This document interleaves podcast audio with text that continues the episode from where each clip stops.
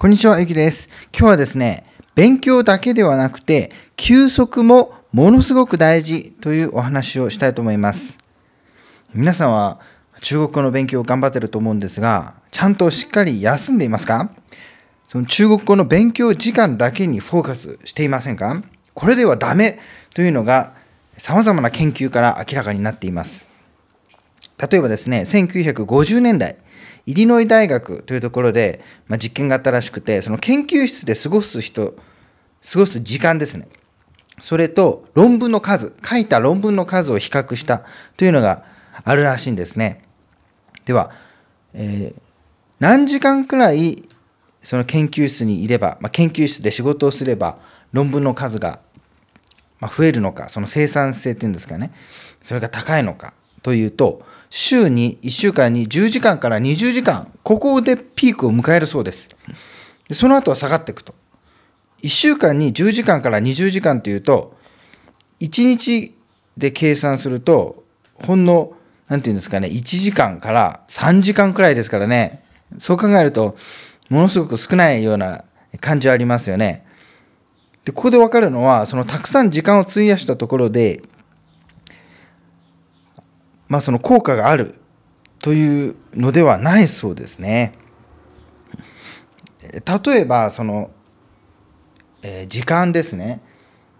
仕事の時間が短いというのはその有名な人とか例えばチャールズ・ダーウィンの一日はこんな感じだそうです。朝起床してですねまず散歩と食事それから午前8時までに、まあ、書斎に入って1時間1時間半くらい仕事をすると。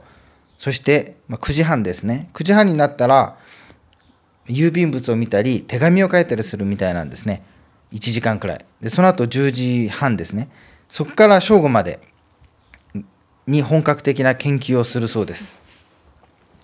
研究というのは、その家の敷地内の鳥小屋とか温室、実験室で過ごすそうです。その後は1時間くらい散歩して、で、昼食をとって、また手紙を書くと。3時から寝ると昼寝1時間。で、また散歩と。うん、ですえその後、5時半まで仕事をするというそうです。時間にするとですね、仕事時間でいうと、まあ、4時間くらいだそうですね。で、えー、あと、ポアンカレ予想の数学者ですね、有名な数学者、ポアンカレ。まあ、19世紀最高の数学の天才と言われているらしいんですけど、この人は頭を使う時間は午前10時から正午まで、それから午後5時から7時までと決めていたそうです。そしてチャールズ・ディケンズは午前9時から午後2時まで書斎にこもって5時間執筆でそれで終わりだそうです。4、5時間なんですね。これはですね、その本ですね、シリコンバレー式良い休息という本に書かれています。で、うん、面白いですよね、その、なんていうんですかね、時間ですね。その、すごい人とか、すごい成果がある人は、たくさん時間を費やしていそうですが、実際はそうじゃないんですね。で他にも、1万時間の法則というのがありますよね。これはある程度の IQ さえあれば、どんなスキルでも1万時間を費やせば、その獲得できるというものです。例えばギターにしてもですね、その1万時間費やすと、0から。1万時間と言いますと、例えば1日1時間くらいですと、まあ、1年で300時間ってことですか？そうするとその30倍。30年かかりますけどね。1日3時間にすればまあ10年で済むってことですか。そうすればまあそのスキルを獲得できると上手になるというそうですね。うん。でここにも落とし穴があるとこの本では言ってますね。というのもその1万時間とその勉強してるとか訓練してる時間は1万時間ですが休憩時間を見てないとこれでは。で優秀な学生は、優秀な成果を上げる人は、そうでない学生に比べて、睡眠時間が平均で1時間長かったそうですね。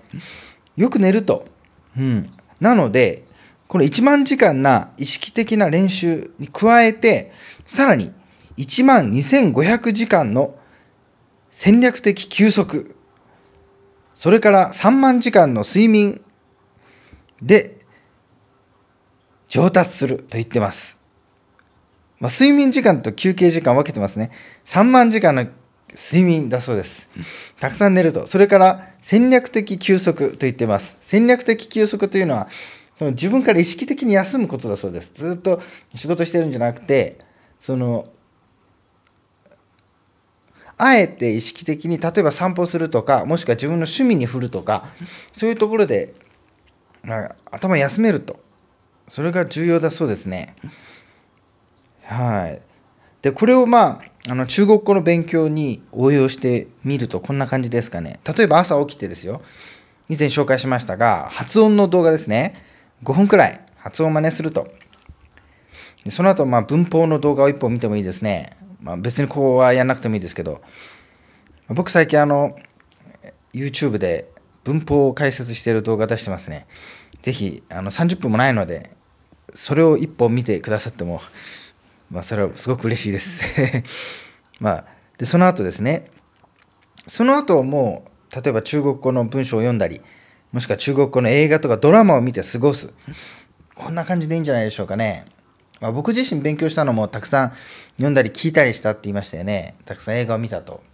うん、で映画を見るのも勉強にもなりますしそこまでのストレスはかかりませんからそうですねこれをまあ1日に4時間くらいやってですね映画であれば1日1本2本時間があればですよ、まあ、少なくとも1本くらい見てもいいんじゃないでしょうかね、もしくは1時間とかねうん映画を見てですねで、その次の日も、まあ、同じことを繰り返すんですね。その文法の勉強もそうですね。文法の動画もそうですけど、もし分かんなかったらですね、次の日も同じ動画を見てください。あの先に進めるというのが目標になっちゃってる人がいますが、そういう人はあまり上達しませんね。というのも、その文法の動画とか文法の参考書とかを先に進めてもですね、できるようにならないんですよ。それは経験あると思うんですけど、うん、それ、まあ、どんなに頭に入れてもですね、頭も時間が必要ですからねその知識を定着させてそれを使えるようにするというんでなのでそのたくさん入れるよりはそあの映画とかドラマでですね実際に使われている場面を頭に入れてあげる。というのがいいでしょうね。脳にこうやって使うんだよと。脳に教えてあげると。そうすれば脳は休息休息してる間にですね、たくさん整理してくれると思います。で寝るというのもですねすごく重要だそうですね。で僕も気になってですね、いろいろ本とかで調べたことあるんですが、なんか生物学的には難しい言葉でエントロピーとか言うらしいんですね。生活してるとエントロピーというのはゴミみたいな感じらしいんです。その体の機能の中でゴミが出てくるらしいんですね。必要のない。養老たけしは、養老たけしさんは無秩序と言ってましたね。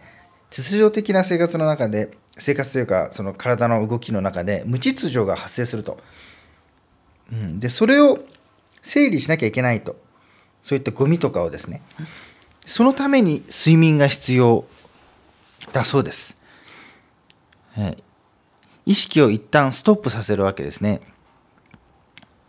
で以前その養老たけしさんがですね分かりやすい例を出してました。例えば図書館で朝8時に開くとします。いろんな人が来ます。で、本を出して、机の上に並べるんですね。で、それをですね、あの、まあ、午後5時くらいになったら、もう本がぐちゃぐちゃですから、しょうがなくて、閉めると。もう人を入れられないと。閉める。で、図書館を閉めた後に中のスタッフの人がですね、元あった場所に本を戻していくと。その作業が必要だと。それが睡眠だと。言ってましたすごく分かりやすいですねなのでその知識の定着ですねその本もそうですねいろんな映画とかドラマであの頭に入れたですね中国語の内容とかもちろん自分は理解してなくてもいいんですがそれをですね脳に整理してもらうと、うん、分かるものは分かる分からないものは分かんないというように整理してもらう。そのために睡眠が必要。というので、まあ、睡眠時間を削ったりしてはいけないと。そして脳を、まあ、効率よく使うにはその休息も必要だ。というそうです。なので、その勉強にですね、時間をたくさんつければ上達するというのは錯覚だったわけです。皆さんも今日からですね、その休息に重視、えー、休息に注目してですね、休息を意識的に取るようにしてみましょう。では、ありがとうございました。また次回お会いしましょう。さよなら。